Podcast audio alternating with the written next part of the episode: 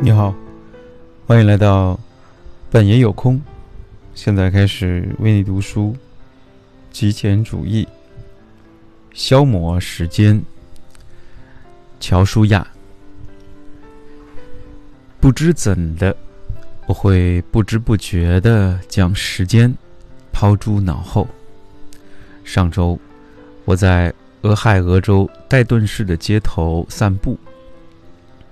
烈日当头，有人叫住了我，问我几点了。我抬头看着天空，用两个字回答：“白天。”我并非刻意让自己的回答听起来像是耍嘴皮子，或者以任何方式使人不悦，但那是我唯一能做出的回答。我当时没带手机。也没有手表，完全不知道当时是什么时间。在整个极简主义之旅中，我学到了很多东西，不断的试验，迫使自己改变和成长。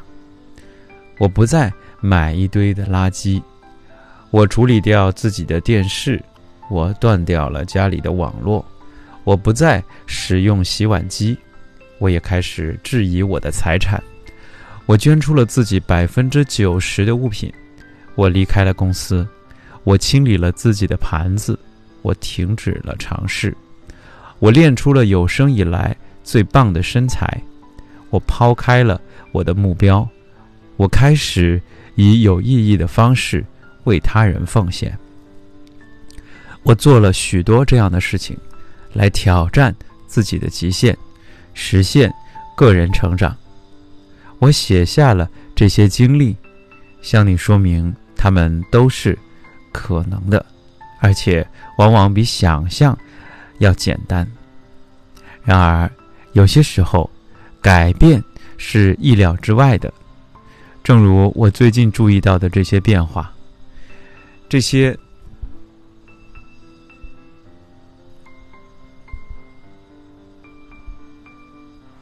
这些天来，我很少精准的记录时间，久而久之，我把时间忽略了。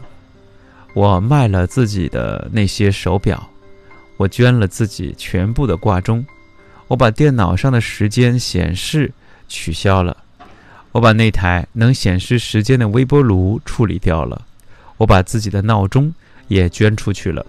如果需要，我会用我的手机的。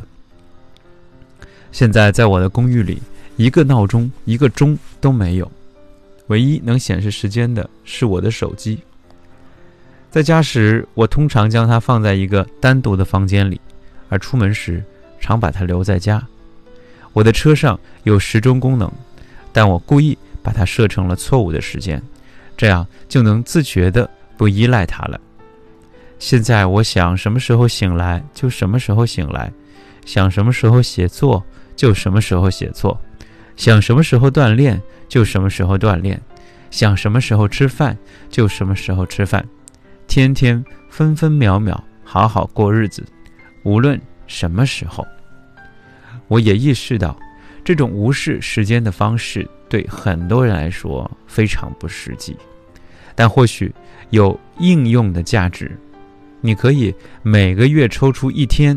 甚至每周抽出一天来这样度过，或者你可以省略不必要的计时工具，例如，我们真的需要手表和手机吗？真的需要在家中每个房间里都摆上钟吗？经验教训，没有了计时工具，我可以专注于手头的工作。如果我在跟朋友共度时光，就能敏锐地倾听他们的话，而不会担心时间。如果我在写作，就能沉浸于写作之中；如果我在锻炼，就能集中精力做特定的练习等等。你是否认为，如果不是那么强烈的受时间束缚，你会更加专注，也许会更享受生活？至少还是值得考虑一下的，不是吗？如果不是那么强烈的受时间束缚，你会更加专注，也许。你会更加享受生活。